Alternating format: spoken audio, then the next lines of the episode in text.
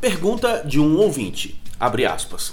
Trabalho em uma grande rede de varejo e estou concorrendo a uma vaga interna em minha empresa. É uma vaga para instrutor de treinamento da minha região. Como posso me destacar sobre os demais concorrentes? Fecha aspas.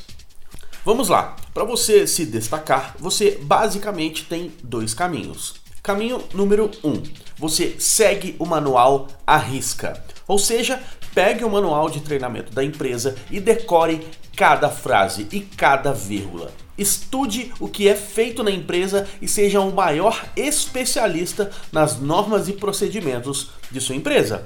Para se destacar neste caminho, você realmente precisa estudar mais do que todo mundo para ensinar o que precisa ser ensinado.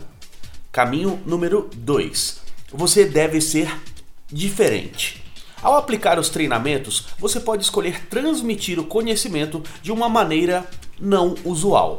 Você pode estudar sobre dinâmicas de grupo, sobre criatividade e desenvolver maneiras pouco convencionais e divertidas para ensinar o que precisa ser aprendido.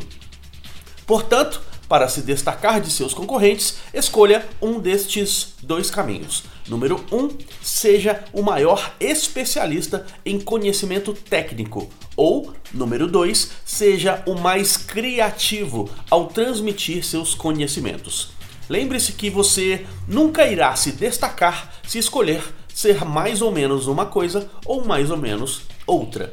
Em um mundo em que precisamos de profissionais nota 10, já tem gente demais, nota 7.